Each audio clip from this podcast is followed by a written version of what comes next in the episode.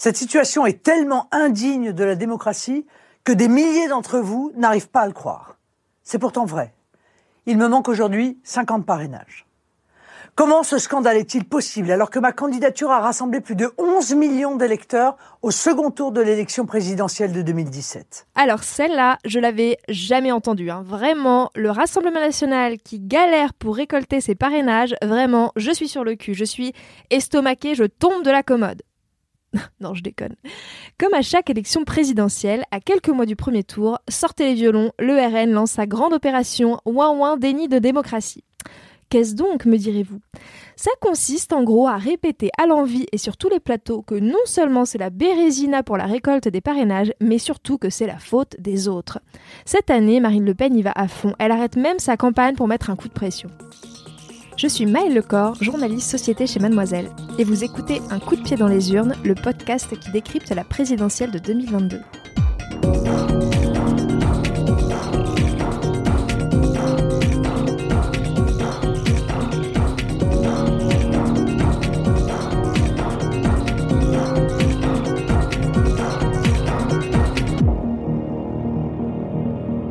Dans quelle république sommes-nous? Pour que je sois privé de mes parrainages alors que je suis la principale opposante à Emmanuel Macron et que les sondages me donnent aux portes de la victoire pour 2022 Mesdames et messieurs les maires, j'ai besoin de vous. Bah oui, la date limite des envois approche et dans une semaine, le 4 mars, ce sera terminé. La campagne s'arrêtera pour celles et ceux qui n'auront pas réuni les 500 signatures d'élus. Ce système de signature, mis en place en 1962, il en fallait 100 à l'époque, c'est un moyen de filtrer les candidatures pour s'assurer du sérieux des aspirants à la présidence de la République. Et pour le moment, Marine Le Pen n'en a que 393. Elle a donc choisi d'alerter sur sa situation et sur le risque de ne pas pouvoir participer au scrutin. Mais on aurait tort de croire que la stratégie est nouvelle. Car cet air-là, on l'a déjà entendu. Marine Le Pen nous l'a déjà chanté dans la grande tradition de son paternel. L'extrême droite et les 500 parrainages, c'est toute une histoire. Allez, je vous raconte, vous avez bien deux minutes. Bon, je vous emmène il y a 40 ans, une époque à laquelle je n'étais même pas née. 1981, le Front National compte bien avancer ses idérances dans la campagne présidentielle qui s'annonce. Mais ça marche pas fort côté parrainage. Et Jean-Marie Le Pen n'atteint pas les 500 signatures qui sont désormais demandées depuis 1976.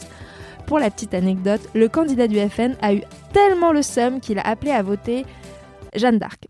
Et non, ce n'est même pas une blague. Jeanne Changement d'ambiance en 1988. Cette fois, le FN n'est plus un petit parti. Il a le vent en poupe. Il a réussi à se façonner une image plus moderne qui enrobe le discours tout sécuritaire et anti-immigration que l'on connaît bien. Les 601 signatures sont obtenues et à l'arrivée au premier tour, c'est même la déflagration. Jean-Marie Le Pen atteint les 14%. C'est à partir de 95 que commence à résonner une petite musique. Cette fois, ça a l'air beaucoup plus compliqué pour Jean-Marie Le Pen de dégoter ses parrainages, au point qu'il accuse ses adversaires de faire pression sur des élus. Lâché par les maires, il parle de guet-apens, d'embuscade et de choses trappes, d'un véritable complot fomenté contre lui. Trêve de suspense, il les aura, ses parrainages, et terminera à nouveau avec 15% des voix au premier tour. 2002, rebolote, complot, trahison et tutti quanti. Voilà qu'on met encore des bâtons dans les roues de la candidature de ce pauvre Jean-Marie. Ce serait un scandale de dimension nationale et peut-être même internationale si je n'avais pas mes 500 signatures, tempête-t-il. Au moins ça. Et puis finalement, il les décroche et obtiendra le résultat que l'on connaît, ce fameux 17% qui a traumatisé toute une génération et a permis à l'extrême droite de se hisser au second tour d'une présidentielle, une première dans la Ve République. 2007, Le Pen, sa femme et le petit prince sont venus chouiner pour qu'on leur serre la pince. Dernier tour de piste pour Le Pen père qui espère bien refaire le coup de 2002.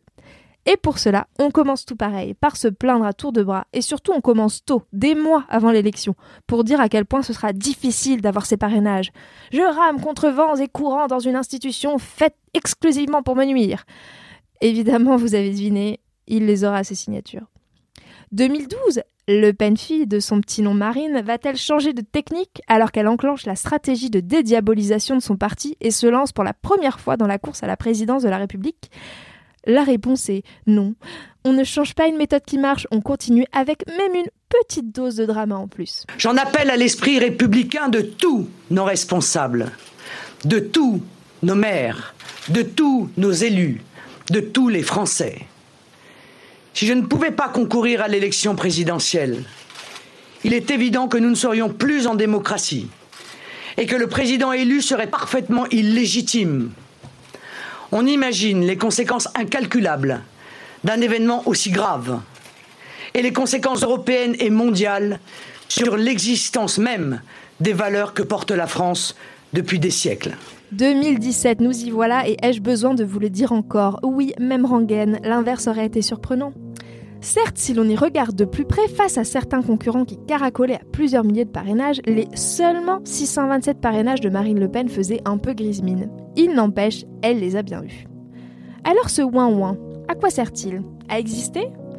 Et peut-être un peu aussi à se plaindre que le vote RN est toujours diabolisé et que des maires rechignent à donner leur signature pour ne pas se faire mal voir dans leur commune. Oui, on n'est pas hyper surpris que Marine Le Pen ait une fois de plus du mal à rassembler des signatures. Ce qui par contre est une nouveauté, c'est qu'elle n'est pas la seule à être en difficulté. Même des candidats installés qui bénéficient d'une assise politique stable et d'une base de soutien sont en galère. On les voit ces écarts vertigineux entre des candidats dont on sait que le score à l'arrivée ne dépassera pas les 2% et qui pourtant ont déjà leurs 500 signatures, et plus encore, et d'autres pour qui l'échange de dépasser les 5% est quand même un peu plus élevé et qui pourtant sont loin derrière. Oui, Marine Le Pen ressort les mêmes ficelles. Et oui, peut-être qu'à force de labourer sur les mêmes terres qu'un certain Éric Zemmour, l'un et l'autre se siphonnent des parrainages. Les difficultés globales d'une bonne partie des candidats ont de quoi nous interroger sur le système des parrainages, ses limites et peut-être aussi sa pertinence aujourd'hui. Est-ce qu'il ne serait pas temps d'envisager un autre moyen de valider les candidatures? C'est une idée qui, un petit peu comme les lamentations du Rassemblement national pour trouver des parrainages, revient finalement à chaque élection présidentielle.